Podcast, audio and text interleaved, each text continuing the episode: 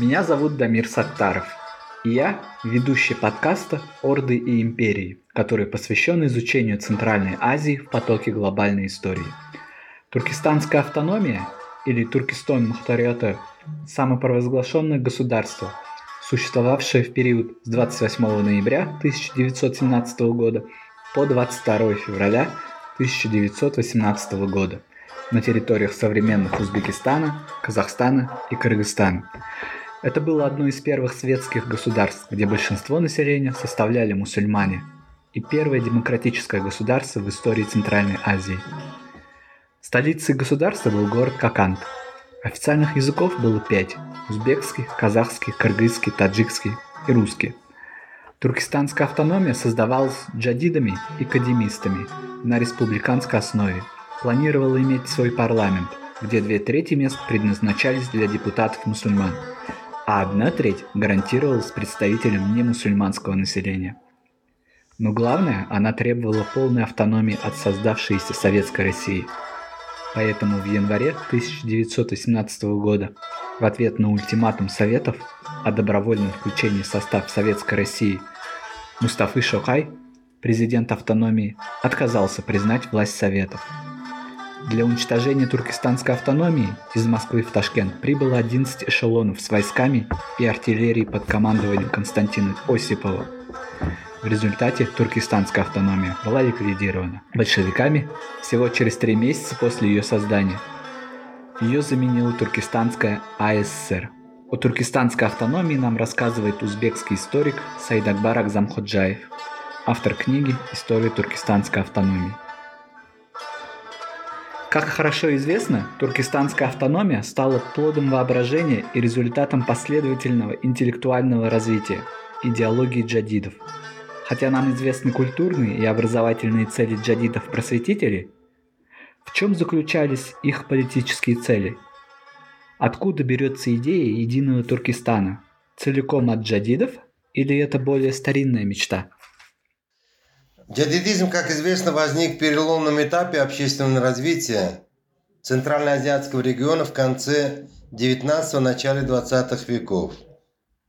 Джадидизм, иными словами, это движение за обновление и реформацию общества.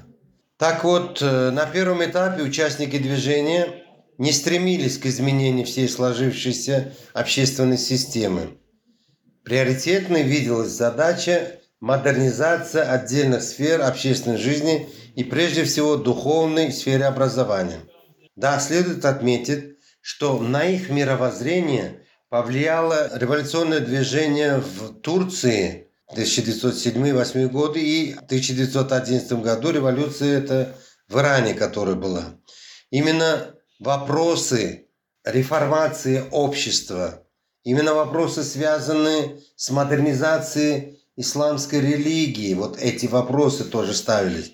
Именно вопросы, э, значит, равноправия вот, мужчин, женщин и так далее. Все эти, эти вопросы, конечно, они поднимались уже в начале 20 века. Но затем уже это движение стало политизироваться.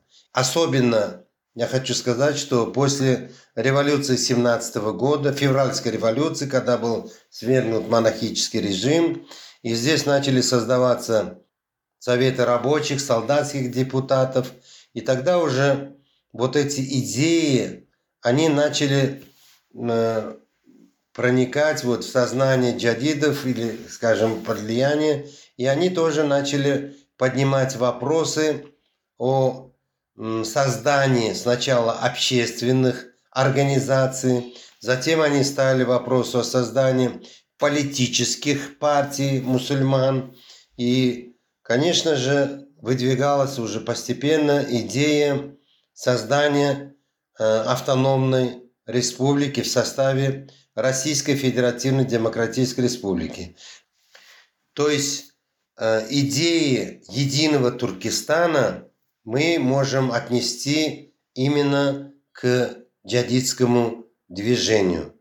Потому что до этого, вот после, имеется в виду, э, после завоевания этих территорий со стороны Российской империи и установление здесь вот этого колониального режима, конечно, тот период интеллигенция не могла высказать свои э, взгляды, свое мнение открыто. И уже после создания вот этих первых джадитских организаций и создания первой газеты, которая считается это джадитской, это 27 июня 1906 года, газета «Тараки», назвали ее, обратите внимание, «Прогресс». И тогда вот их тоже начали называть Тараки Парвар, то есть прогрессист, сторонник прогресса. И вот это понятие тараки, это таракиот, развитие, прогресс, они вот в своей газете это писали. Причем надо отметить, что в тот период эти газеты, джадитские газеты, они распространялись не через каких-то э, этих магазинах книжных, а из рук в руки. Причем скрытым образом друг другу передавали небольшим тиражом, потому что эти газеты, они были написаны на староузбекском языке, вот на основе арабской графики. Как говорится, с 1905 по 8 годы. Это в период монархического режима, можем сказать. Конечно же, джадидское движение, высказывания джадидов, они контролировались. Была цензура. Мы работали в архиве, э, Центральном госархиве Узбекистана. Это очень уникальный архив, и там многие э, эти самые документы еще сохранены. И там вот эти э, отчеты, написанные на русском языке, это вот отчеты цензурных организаций, которые писали об этих газетах и кто их редактор и какие вопросы там рассматриваются. Поэтому, э, отвечая на ваш вопрос, откуда берется идея единого Туркестана, от джадидов или от... Это была старинная мечта, конечно, это именно идея Туркестана, идея единого Туркестана, это уже было при джадидах. Многие недопонимали, может, эту идею единого Туркестана именно э, в тот период, чтобы о выделении из Российской империи создания отдельного государства. Условий тогда не было. Этого, к этому э, российские администрации, как мы говорим, или власти, они очень строго следили за этим. С апреля по ноябрь 1917 года прошло четыре всетуркестанских съезда мусульман, итогом которых стало создание туркестанской автономии. Расскажите об этих съездах.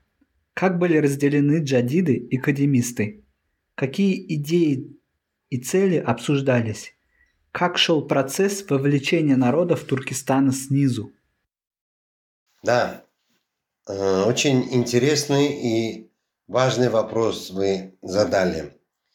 С апреля по ноябрь 1917 года мы переходим уже к событиям 1917 года. Как я уже отметил, после февральской революции 1917 года, после развала монархической системы, февраль, март начинается до апреля, в России мы видим, создаются советы. Идея создания советов.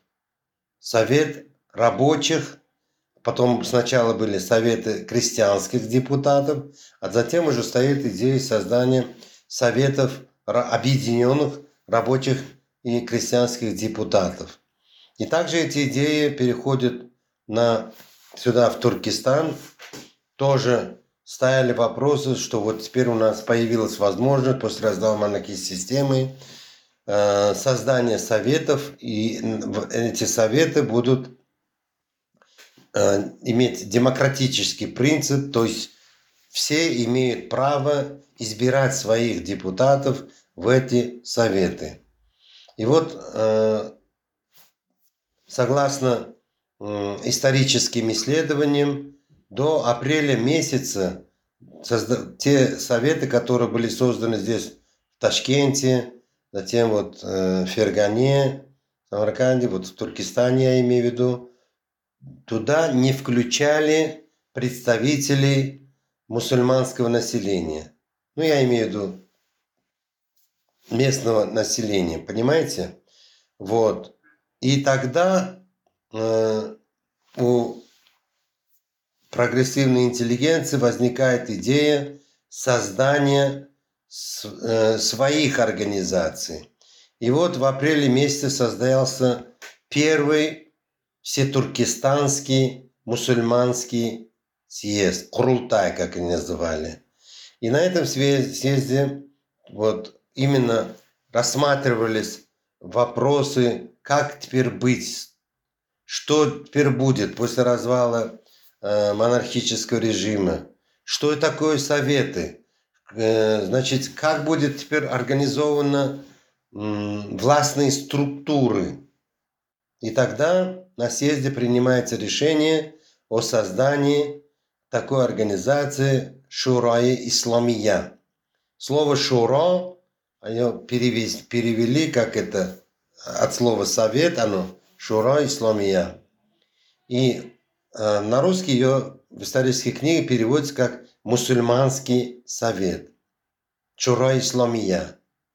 Понимаете, вот эта организация, и сразу же эта весть о том, что в апреле создана такая организация, она э, причем это было создано в городе Ташкенте. Сразу она распространилась по другим городам.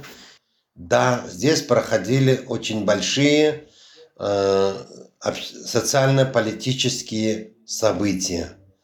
А, кстати, э, в Казани, в России тоже проходился всероссийские мусульманские съезды, на которых участвовали представители от Туркестана, э, в частности, это Убайдалла Ходжаев. Вот, они участвовали. Потом есть фотографии, вот архивные фотографии, где показаны, что представители от, от, от Туркестана участвовали на этих съездах. Да, там тоже рассматривались эти вопросы, каков, какова будет теперь судьба татарского народа, башкирского народа, какова будет. И вот тогда поднимается вопрос о создании национальной автономии. Есть понятие национально-культурная автономия и национально-территориальная автономия. Конечно же, Россия, российские власти, они не хотели, чтобы Россия, она, э, как сказать, ну, расчленилась или раз, раздробилась, как можно сказать. И поэтому они всячески старались сохранить эти территории в составе российской государственности. И каковы же идеи были? Какова будет теперь Россия? Это поднимались эти вопросы со стороны Совета. Да, образовываются различные партийные, партии, мы говорим эсеры, социал-революционеры, потом эти уже происходит раскол среди э, социал-демократической партии, там большевики, меньшевики. Ну и, конечно же, всех волновал вопрос, что будет теперь с Россией? Какая это, какое это будет государство? Какова будет система управления этим государством? И, конечно, большинство отобрали идею создания Российской Федеративной Демократической Республики. А что означало понятие федерация? Это значит уже федеративная республика, в которую входят, э, ав, скажем, автономные республики, несколько автономных таких э, территори... э, национальных образований. И, конечно, вот этот вопрос тоже поднимался на э, Всетуркестанском мусульманском съезде. Затем уже этот вопрос начал рассматриваться уже апрель, май, июнь там состоялся второй съезд, и уже происходят, конечно, некоторые противоречия между джадидами и кадимистами. А кто такие кадимисты? Это есть такое понятие кадим. Я, например, считаю их как бы традиционалисты. То есть те, которые хотели сохранить вот старые традиции. Джадиды и кадимисты. Это очень такая важная тема, и по сей день она еще рассматривается и изучается. Э, в чем произошло разногласие между джадидами и кадимистами? Потому что джадид в основном это было молодое поколение, а кадимисты это люди старого поколения, имамы, хазы, муфти, которые э, хотели, чтобы государ, новое государство основывалось на законах шариата. А джадиды они предлагали, да, в какой-то мере, может, и основ... это законы шариата, но уже в тот период, имеется в виду, теперь надо вводить новые законы, которые сегодня существуют и в западных государствах. Мы не можем жить постоянно основываясь на законах шариата. Я один момент только рассказал, но там многие моменты связаны именно с вопросом государственного управления. И вот э, это привело к тому, что академисты, они создали затем, э, вышли из Шурая Исламия и сказали, что мы не будем с молодняками, а будем теперь создадим свою отдельную организацию и назвали ее Шураи Уламо. Шураи Уламо. Понимаете? Но все равно и джадиды, и академисты, они стояли, поддерживали идею создания туркестанской автономии. Причем э, национально-территориальной, не национально-культурной, а вот э, Татарстане и Башкирии, там стоял вопрос о создании национально-культурной автономии, так, она, так как эти государства были внутри Российской э, империи. А так как Туркестан он был э, краевым значит, регионом, поэтому они стоя, ставили вопрос о э, национально-территориальной автономии. И при предусматривали, видимо, на будущем все-таки создать отдельное государство, которое они тоже вот говорили о том, что в прошлом эти территории были э, отдельными вот, государствами. Вот в таком плане мы можем э, рассмотреть, какие были противоречия, ну, разделены вот э, джадиды и появляется уже движение академистов. Как шел процесс вовлечения народов Туркестана снизу? Эти организации, как я сказал уже, создаются уже газеты, журналы. И вот э, в каждый, если, скажем, город Ташкент, он туда входило, тогда еще не называлось туманами, а вот эти Даха, как говорится, четыре были таких регионов, и вот туда э, посылались люди в Махаля, и вот они проводили такие разъяснительные работы. Потому что многие не понимали, что происходит еще тогда. И вот проводилась вот эта разъяснительная работа. Тогда еще не были вот Шура Исламия, который, а кто-то сказал, в масштабе Туркестана было создано, и создаются вот такие городские мусульманские советы, которые проводили разъяснительную работу среди населения. Конечно, не было такой свободной возможности постоянно собирать народы там, я имею в виду собирать население и проводить среди них разъяснительную работу. Потому что именно Ташсовет, Ташкентский совет рабочих солдатских депутатов, он контролировал этот процесс, и именно они регулировали вот это, этот процесс.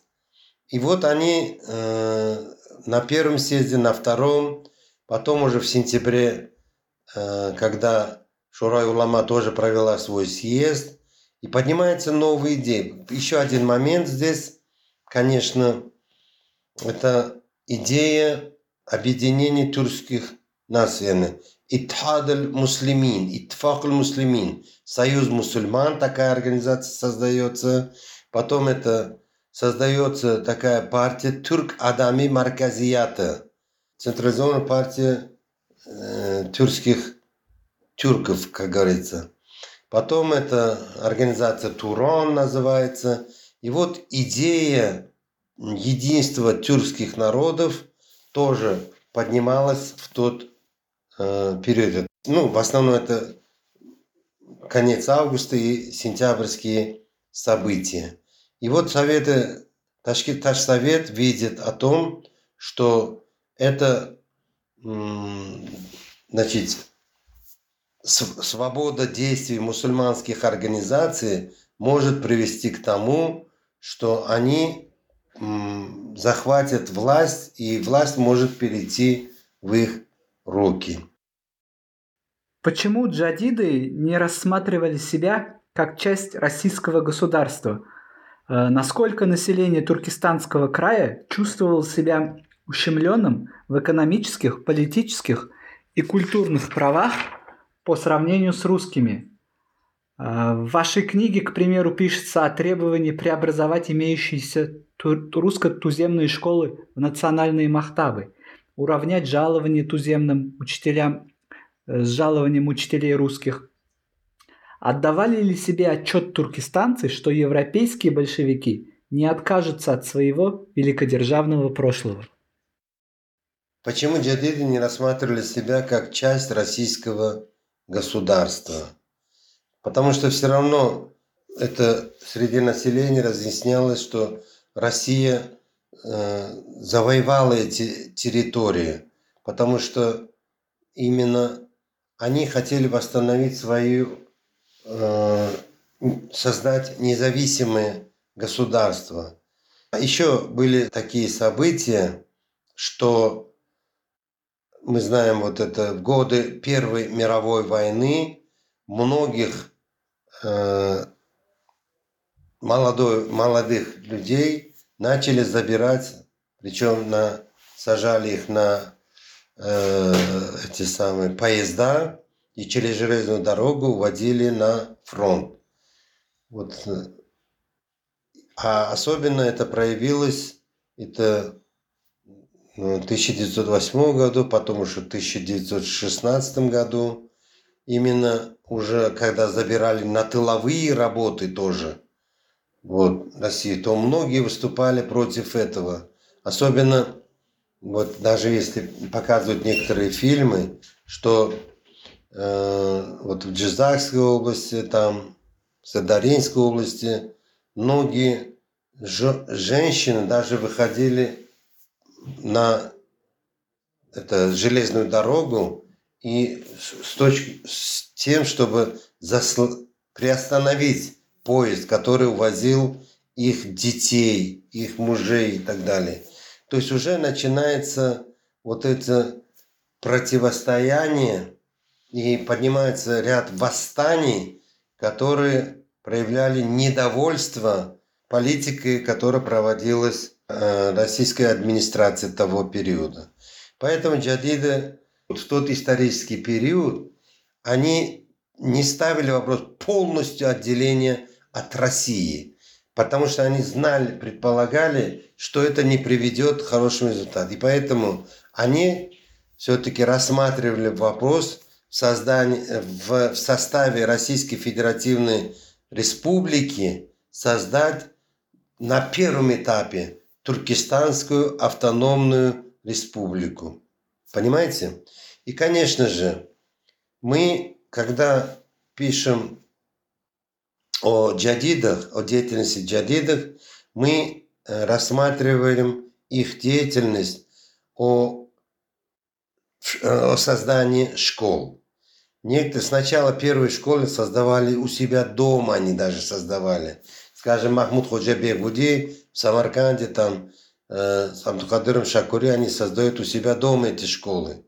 А что означает школы? То есть уже не на земле сидели, как медресе, а изготавливали парты, то есть они то, что видели вот в русско-туземных русских школах там в России, создавались вот такие парты, доски, и уже Э, вводились вот в эти школы, как я сказал, э, светские науки. И, конечно, в некоторые места ставили вопросы как образец создания русской туземной школы. Что означает туземное? Туземное от слова туземное это местное население, коренное население. И, э, конечно же, а эти русские школы, они были созданы здесь, э, в Ташкенте, там, в Фергане, именно для детей, вот, переселившихся сюда э, русскоязычного населения. И потом уже в эти русские школы, э, значит, э, ну, это богатые, зажиточные люди, которые в какой-то мере, может быть, и платные были, они для того, чтобы их дети изучали русский язык, подавали их в эти русско-туземные школы. А русско-туземные школы, это означали, там, там учились э, представители различных национальностей, и русские, там, и, и узбеки, и казахи, и так далее, и так далее. Вот. И затем уже ставился вопрос, чтобы вот эти русско-туземные школы, их преобразовали в национальные школы, национальный мактаб. И, конечно же, вот учителя этих э, национальных школ поднимался вопрос о зарплате, чтобы им тоже оплачивали так, как э, идет оплата учителей, зарплата учителей в русских школах. То есть этот вопрос – поднимался о равноправии. Мы знаем, что тогда были лозунги равенства, братство, а мир и так далее. И вот позже тоже, вот мы знаем, в советский период тоже эти лозунги были э, везде развешивалось. Мир, труд, свобода, равенство, счастье и так далее. То есть вопрос равенства, равноправия, это был один из главных вопросов, чтобы у всех были те, которые живут здесь в Туркестане, независимо от какой национальности, их права, чтобы они были равными. И здесь еще один момент я хочу отметить. Вот Махмуд Худжабек Буди в свое время в одной из статей он писал о том, чтобы э, деньги надо тратить, не надо устраивать такие пышные свадьбы или проводить там пышные какие-то мероприятия. Нет, сэкон, эко, или строить там крупные дома. Экономьте эти деньги. Деньги надо тратить на образование своих детей. Где бы это ни было. Если только в Туркестане, можно и в других городах России, если надо, и в других городах, зарубежных городах.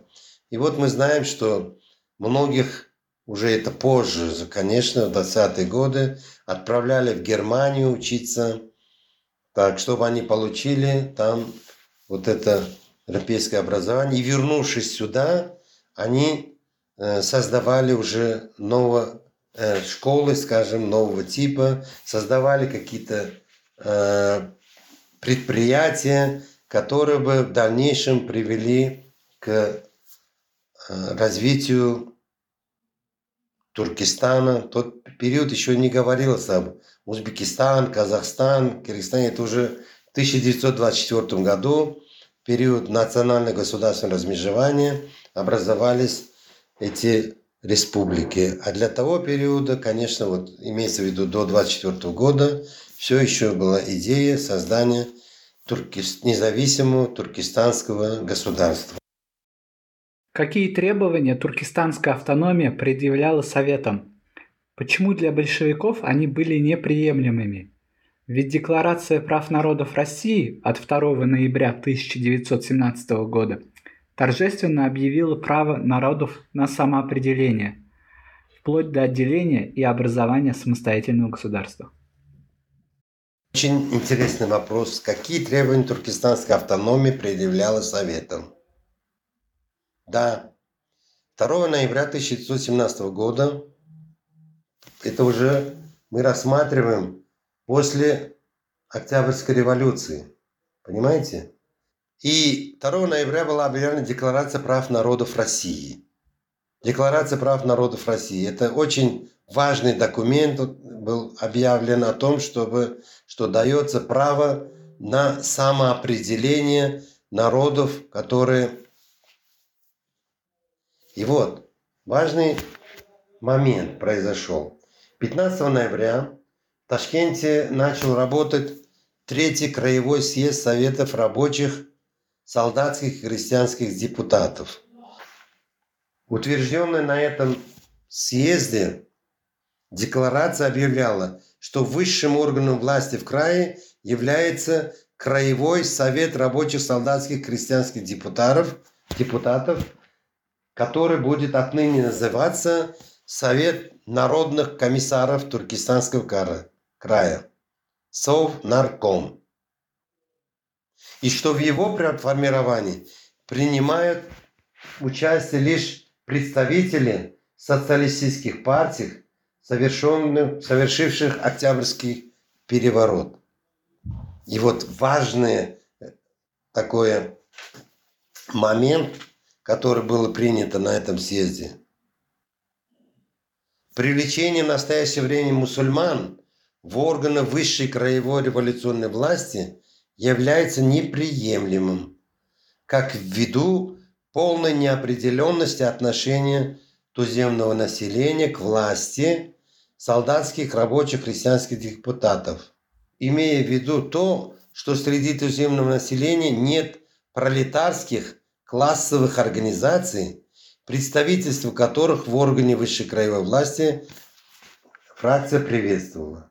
Вот именно это решение сыграло важную роль в том, что э, уже стало противостояние к советам. И тогда Таким образом, в избранное на съезд правительства, то есть Совет народных депутатов, народных комиссаров, не вошел ни один представитель коренного населения края. Вопрос об автономии, не говоря уже о возможности отделения от России, не получил никакого отражения в решениях этого съезда. По сути, с первых дней большевики продемонстрировали свою приверженность великодержавной, шовинистической ну, можем сказать, колонизаторской политики царизма по отношению к коренному населению, и которые по укоренившейся привычке продолжали называть не иначе, как инородцы, туземцы. Вот такое было все еще отношение к местному населению. Я хочу вот э, привести воспоминания Мустафа Чокаева. Он в своей э, книге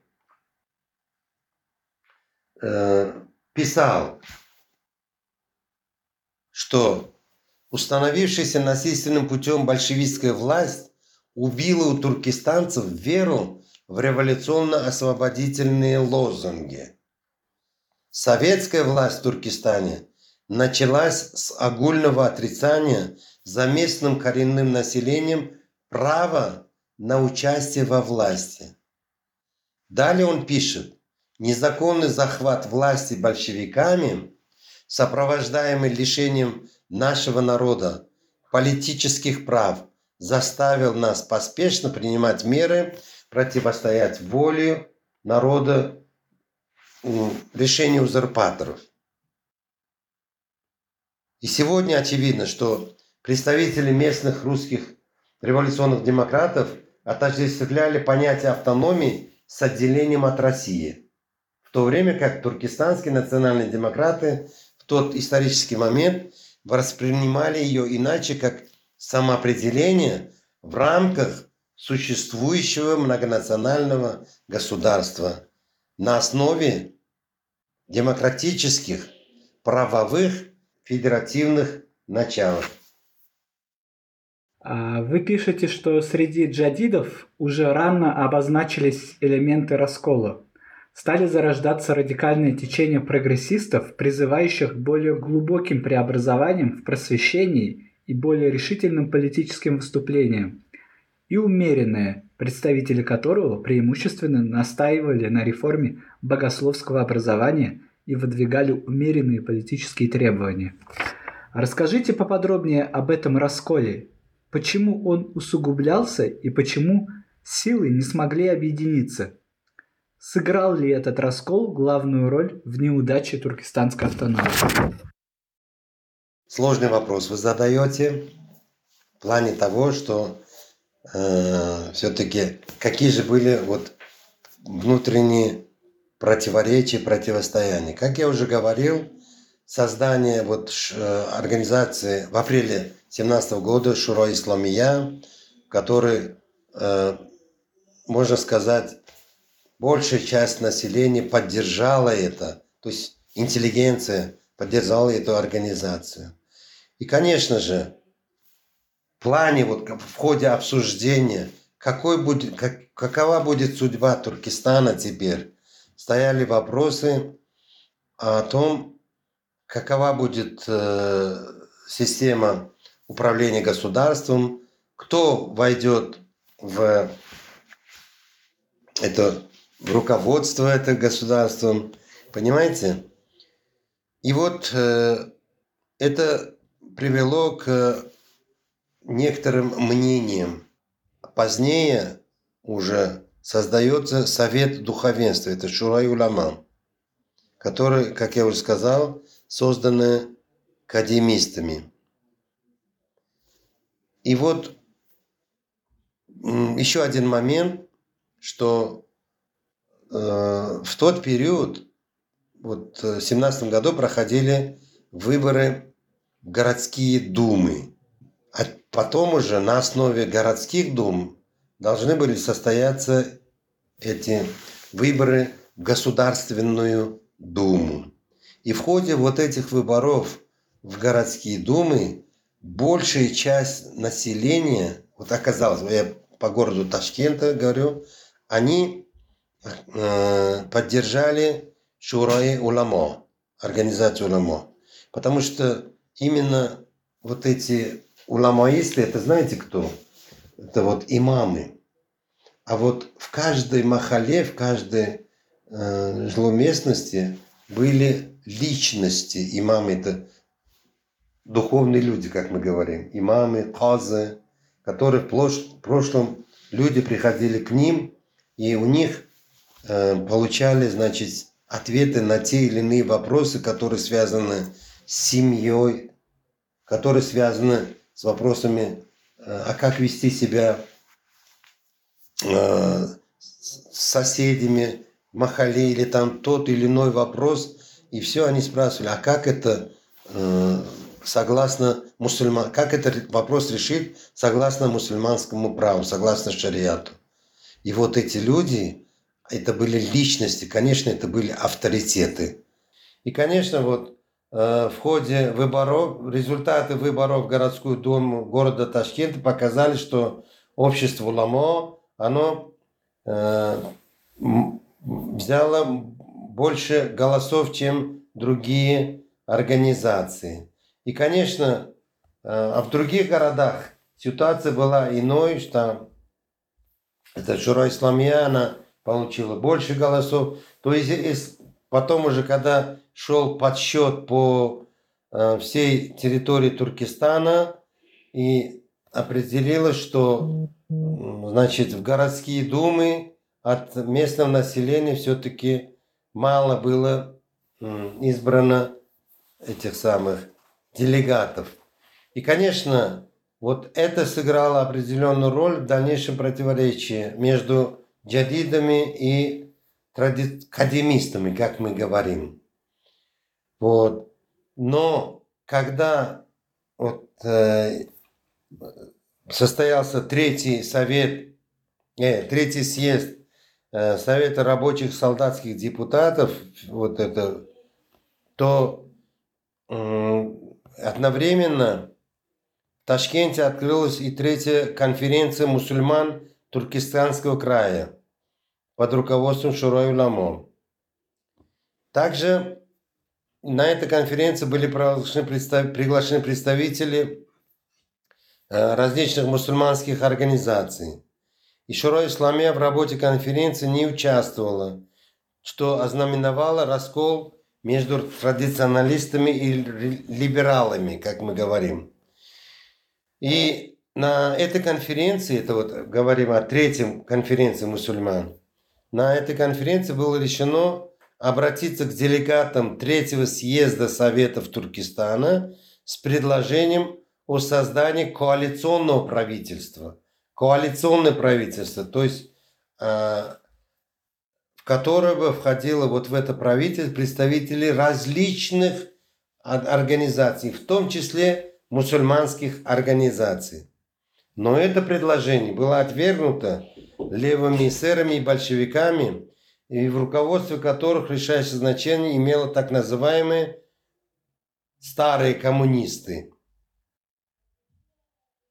Они таким образом в первый состав Совета народных комиссаров Туркестана не попали представители коренных национальностей. Вот это тоже сыграло важную роль. И вот мы уже приходим к вопросу о том, как была создана туркестанская автономия, как была она объявлена и что, какие решения были приняты на этом четвертом чрезвычайном краевом общемусульманском съезде.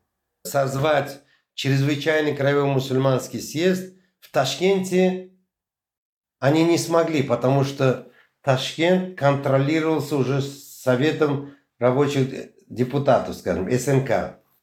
И они э, переезжают, причем представьте, каким путем это в 1917 году. Не автомобилями, не этими, через Гану, город Какан, центр бывшей э, Каканской автономии, и там с 26 ноября начал свою работу. На этом съезде присутствовало около 200 делегатов. С 26, 26 ноября, ноября был создан чрезвычайный краевой мусульманский съезд. На этом присутствовало 200 делегатов. Причем не так вот, я захотел быть делегатом, и я поехал. Нет, их эти уже на значит, предполагаемые учредительное собрание избирались депутаты, избирались личности. Причем эти личности, которые э, имели авторитет среди населения. Понимаете? И в ночь с 26 на 27 ноября, причем они ночью это принимали, с ночью работали, я имею в виду, было объявлено уже. И а на этом съезде тоже вот эти документы подтверждают о том, что говорилось. Вот, мы говорили о том, чтобы создать коалиционное правительство, коалиционное это самое правительство, но создание советов и, не, и то, что не ввели ни одного представителя от, наш, от нас, от наших организаций, мы теперь объявляем туркестанскую автономию. И назвали ее это Туркестан Мухторията. Мухторията это именно вот она взята с арабского языка, вот, означает вот избранная. Но ее значит, перевели как автономия. И название это было Туркестан Мухторията.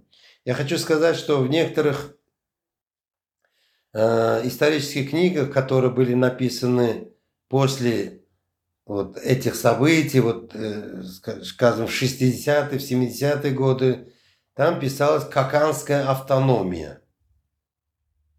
Это неправильный был подход. Да, в Каканде это состоялось, и она была избрана там. Но название этой автономии было Туркестан Мухториаты. И были, были э, избраны органы власти. На представительным законодательным органом власти должен был стать Временный Народный Совет в количестве 54 человек, а исполнителем Временное правительство, правительство, состоящее из 12 человек. Понимаете, уже до этого съезда были, э, были уже подготовлены к этому определенные решения, что будет создано временное правительство. А почему временно? Потому что планировалось в марте будущего года, 2018 года, провести э, выборы, вот, которые составят, составят учредительное собрание, на котором вот это решение этого съезда должны были подтвердиться. Потому что она была, туркестанская автономия была намерена, что 20 марта 18 года, 1918 года будет создан парламент на основе всеобщего, прямого, равного и тайного голосования. Две трети мест в парламенте предназначалось мусульманским депутатам, и одна треть гарантировалась представителям немусульманского населения. И вот э, на этом съезде была принята декларация о независимости. Я, конечно, сейчас полный текст открыть э, не могу, это, но приблизительно говорилось о том, что э, мусульманский съезд объявляет создание туркестанской национально-территориальной, не национально-культурной, а национально-территориальной автономии – в составе Российской Федеративной Демократической Республики. И, и, и самый главный момент вот этом, в этой декларации было сказано, все народы и нации, проживающие на территории Туркестана, их права будут обеспечены. А расскажите, как ликвидировали автономию? Как и кем принималось это решение? И почему был выбран именно военный метод? Ликвидация, это, конечно, это решение этого съезда не, э, не то, что не понравилось, оно не было одобрено Советом народных комиссаров. Итак, один момент. После того, э, вот эта туркестанская автономия просуществовала, э, ну скажем, два с половиной месяца. И, то есть произошло двоевластие. Совет народных комиссаров в Ташкенте и тур, э, правительство туркестанской автономии в Хаканде. И вот начинается это самое переговоры между правительством, а мы знаем, я хочу отметить, между правительством Туркестанской автономии и СНК. Я напомню, что первым э, премьер-министром или министром-председателем одновременно и министр внутренних дел был избран Мухаммаджан Танишпаев.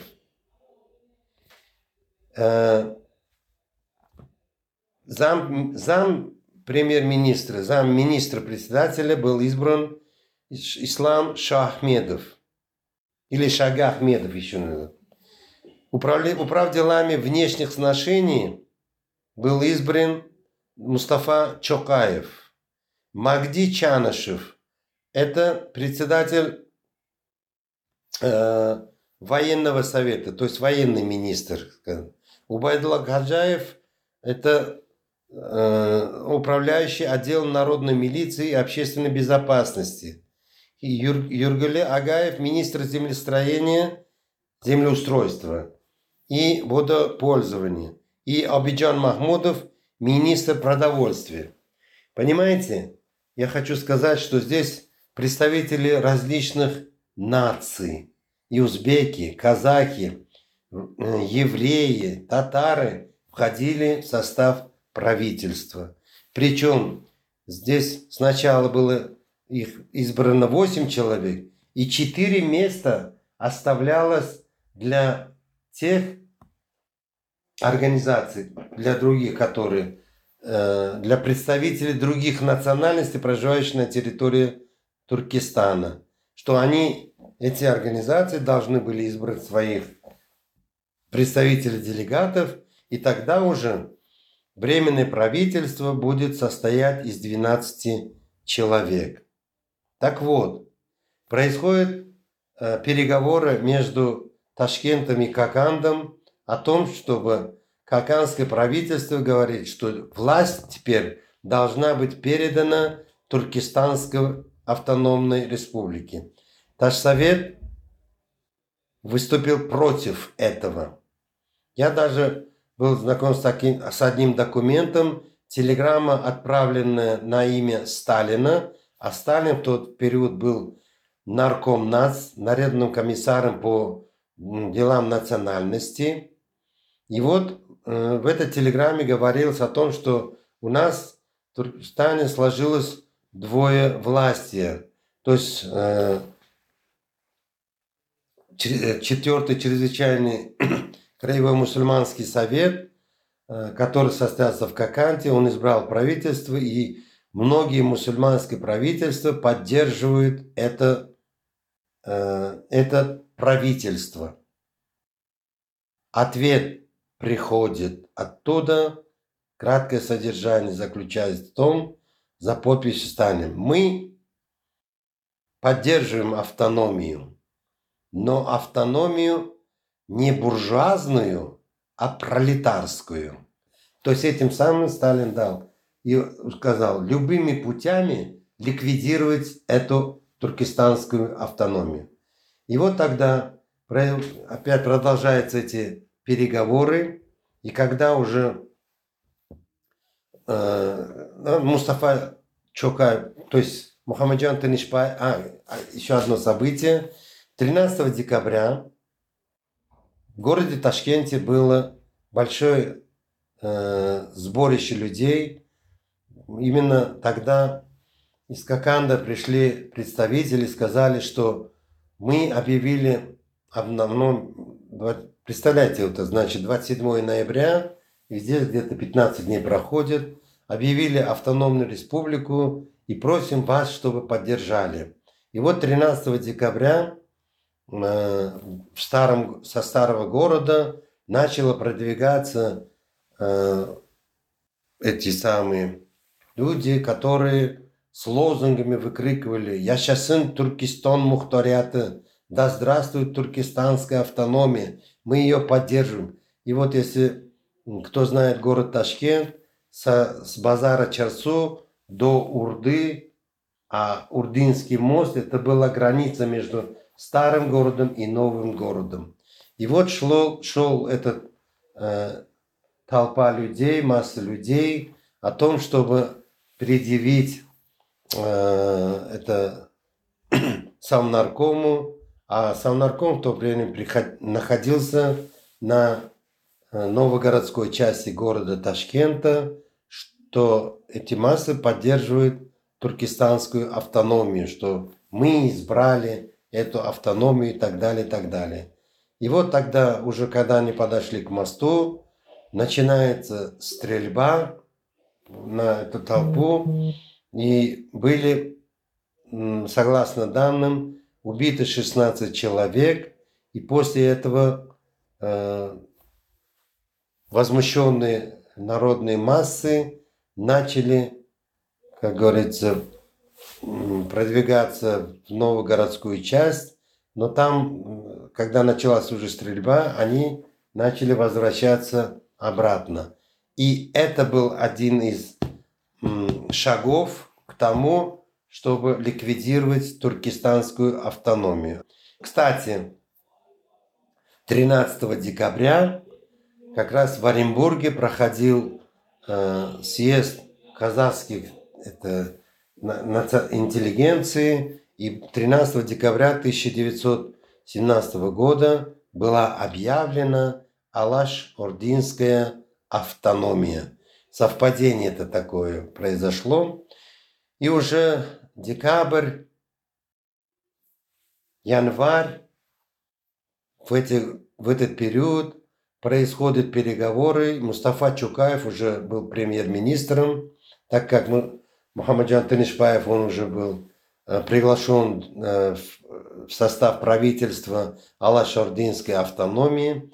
И вот Мустафа Чукаев в ходе переговоров объяснил, что нет, нас избрал народ, не мы. Мы э, избраны народом, поэтому а вас народ не избирал. Но э, установка с центра о том, чтобы любыми путями ликвидировать, привела к тому, что из Ташкента был отправлен э, эшелон военных, вот, 11 эшелонов по железной дороге через Фергану. Они окружили город Какан.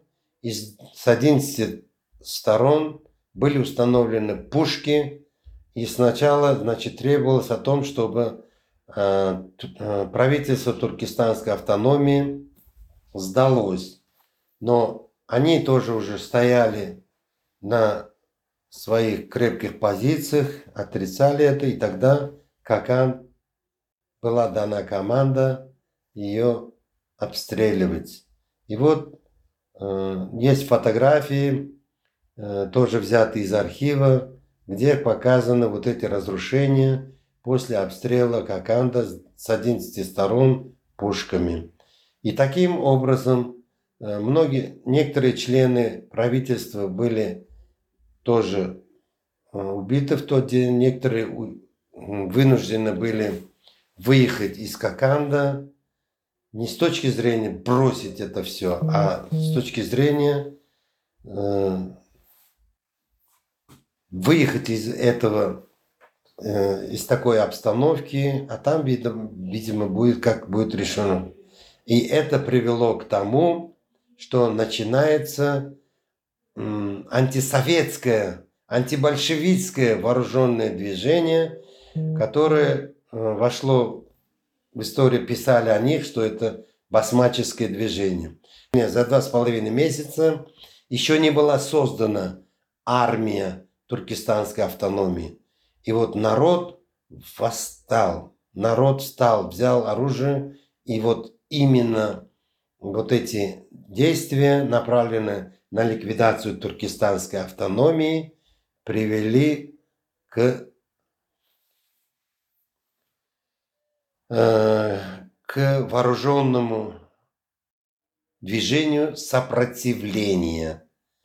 И считается, что 19 э, февраля была разрушена туркестанская автономия, автономское правительство. Но идеи туркестанской автономии, они все еще продолжали сохраняться. И уже в 1918 году э, Центральное правительство, Совет народных комиссаров, значит, принимает решение, если вам нужна автономия, хорошо, мы дадим вам возможность создать автономию, но только советскую автономию. И в апреле, и в апреле 1918 года создается Туркестанская автономная Советская Республика.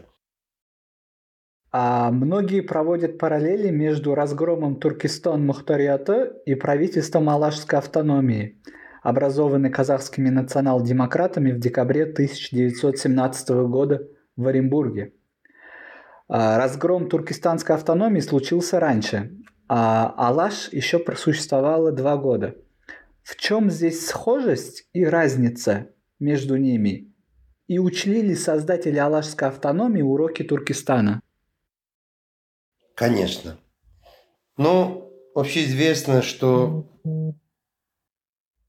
как я уже сказал, э, с 5 по 13 декабря 1917 года в Оренбурге состоялся э, Общеказахский съезд. Так его называют в исторической литературе. Общеказахский съезд, на котором было объявлено об образовании Алашской автономии. И было избрано ее правительство, которое назвали Алаш-Орда.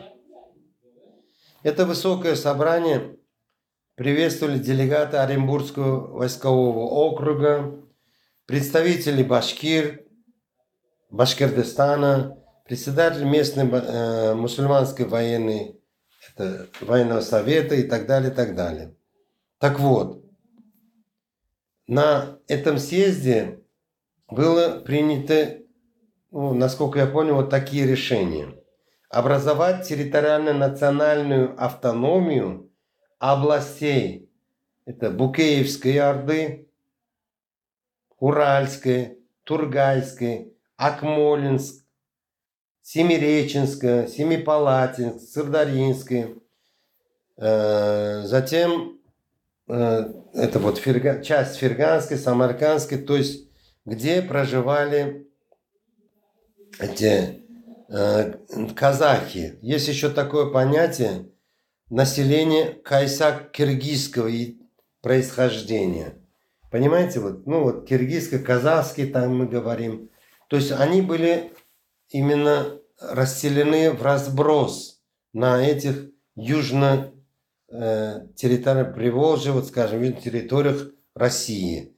То есть идея создания туркестанской автономии, как я вот сказал тогда, то есть все народы проживающие на территории Туркестана, они тоже будут охраняться законом. Но, видимо, вот этот э, казахские, тогда еще не, мы не говорим казахстанский, вот казахское, киргизское население тоже подняло вопрос о создании казахской автономной республики. Понимаете? И вот э, на этом съезде также принимается решение, что автономии кайсак-киргизских областей присвоит название Алаш. Территория автономных областей Алаш со всеми богатствами, находящимися на поверхности земли, водами их, и богатствами, также недрами земли составляет собственность Алаш. То есть вот эти территории, которые я перечислил, они должны были входить вот в эту Алашскую э, автономную республику. Да, конечно, опыт туркестанской автономии сыграл определенную роль, э, потому что, ну, я говорю, что Алашская республика, э, автономия была создана в декабре а тогда еще Алаш, э, туркестанская автономия существовала. Декабрь, январь, февраль еще она была. То есть в этот период существовали две э, республики. Туркестанская и вот Алашская э, автономная республика. Здесь тоже это отдельная тема исследования, история Алашской республики, потому что про, э, каковы были отношения между Алашской республики и с центром это, Советом народных комиссаров. Это тоже вопросы, понимаете? И все-таки э, в чем схожесть и разница? Ну, схожесть в том, что, конечно же, э, создатели Алашской республики а, были знакомы с э, документами Туркестанской автономной республики. И как я уже сказал, здесь вот э, пригласили Мухаммаджана Тенишпаева, так как он, это была действительно э, личность, э, которая имела большой опыт и как юридический, и как экономический, поэтому э, он тоже сыграл важную роль именно в этом вопросе по созданию документации и утверждения вот ее на съезде, который происходил в Оренбурге. Здесь еще мы, я насколько помню, с докладом выступал э, Букеханов, Аббасов, там э, на съезде руководили э, такие личности, как Кенисар, Кенисарин, Мрякуб Давлатов и другие. Понимаете? И вот э, схожесть в том, что здесь тоже было объявлено, что э, во временный народный совет, который назывался Алашорда, э, состоял из 25 человек. И 10 мест, из которых представ, представляли русским и другим народам, которые жили среди кайсак-киргизов. И местом пребывания Алаш-Орды временно был избран Семипалатинск. Вот. А различия, конечно, уже а, это, это связано, во-первых, с территориальным э, нахождением. Второе – это вот э, национальный подход к решению вопросов э, жизни, там, скажем, обычаев, традиций, религиоз, религии вот этих э, народов, которые проживали на этих территориях. Понимаете? Но самое главное, это, по-моему, сегодня тоже для истории Казахской республики, Казахской ССР, республики Казахстан, именно они изучают вот это образование Алаш-Ординской автономии и как это происходило, какие были э, моменты не учтены при создании этой автономии и так далее. И тоже стоят вопросы о э, схожести и разницами между этими двумя республиками. Хотя при создании туркестанской автономии, потому что туркестанская автономия, она предполагала именно ту территорию, которая была именно в тот момент территория Туркестана. Потому что здесь были еще две соседние государственные образования. Это Бухарский Эмират и Хивинское ханство. Но есть еще такой подход, некоторые историки рассматривают именно это территории Туркестана и э, Хивинского ханства и Бухарского Эмирата как туркестанский край. В этом, понимаете, шире это рассматривает вопрос. Поэтому я думаю, что э, если вот так сравнивать образование туркестанской автономии и Алашординской автономии, здесь схожесть это, что именно э, в создании этой автономной республики, причем ее тоже э, не автономно-культурная, а автономно-территориальная, э, национально-территориальная автономия была объявлена.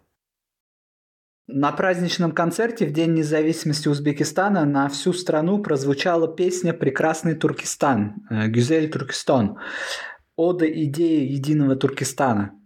Можно ли охарактеризовать туркестанскую автономию в качестве образца демократического государства? И какие важные уроки можно извлечь из опыта туркестанской автономии?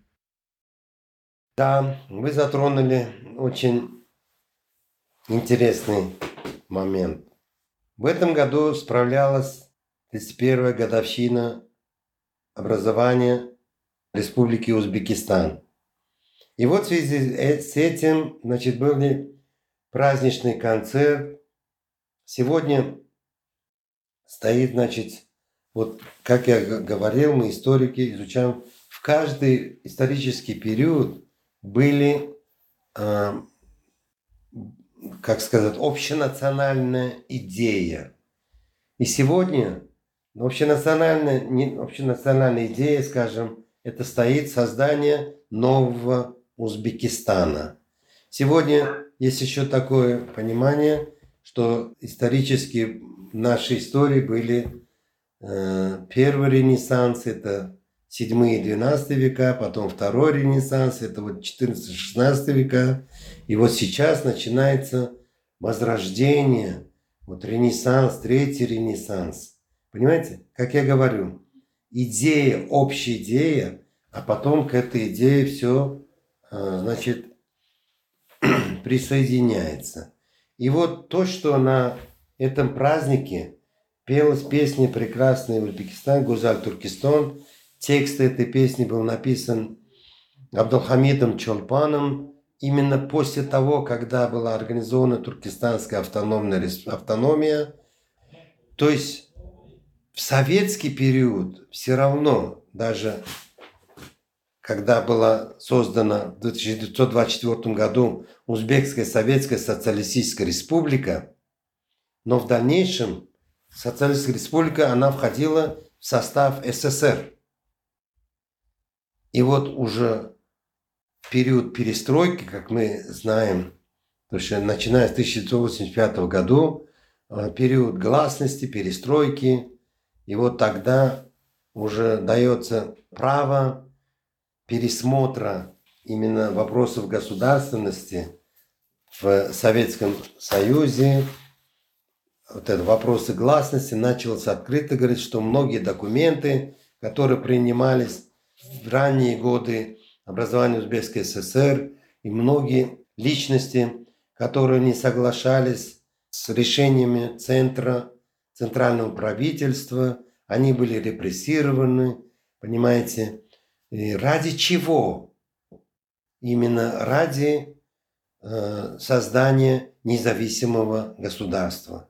Конечно же, э, вот опыт туркестанской автономии, опыт создания Туркестанской э, республики, это тоже был один из опытов создания независимого государства.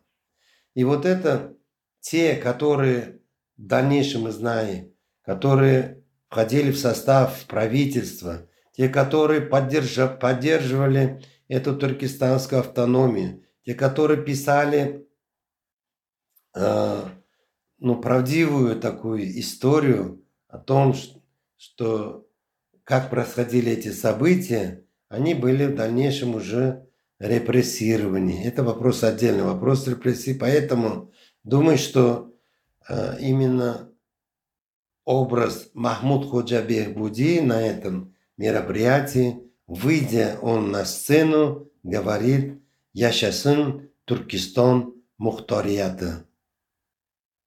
А это имелось в виду, может, в дальнейшем мы говорим сейчас «Яшасын Узбекистан». «Яшасын», как и у вас тоже в Казахстане проводятся такие вот мероприятия, говорят «Яшасын Казахстан». Поэтому э, вот эта э, история туркестанской автономии сегодня тоже актуальность, имеет свою актуальность с точки зрения все-таки, э, какова была правдивая история вот создания этой туркестанской автономной республики. И это, конечно, будет связано с, э, как, как мы говорим, восстановлением вот это личности, которые были репрессированы 20-е, 30-е годы.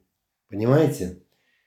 Исходя из опыта э, прошлого, чтобы мы э, всегда учитывали мнение народа, мнение лич, людей, которые э, предлагают те или иные. Сегодня уже в 21 веке мы живем, и, конечно же, уже это совсем иное время.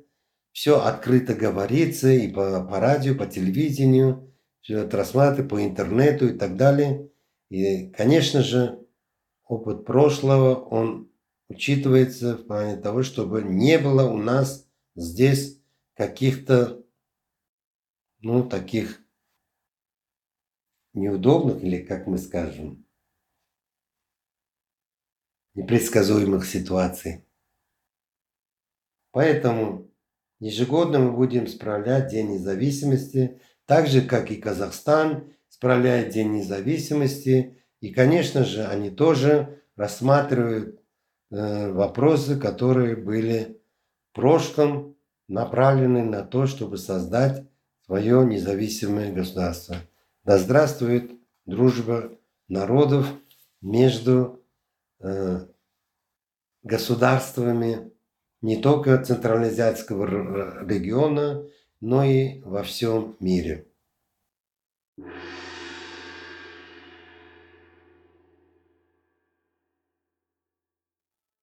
Спасибо вам большое за интересную беседу. С нами был узбекистанский историк Саид Акбар Акзам Ходжаев. Э, слушайте все эпизоды нашего подкаста на подкастинговых платформах Google Подкасты, Spotify, Amazon, Яндекс Музыка и другие. На сайте Кан мы также размещаем текстовой транскрипт каждого эпизода и полезные ссылки на отчеты, доклады, книги и биографии наших спикеров. Спасибо за внимание.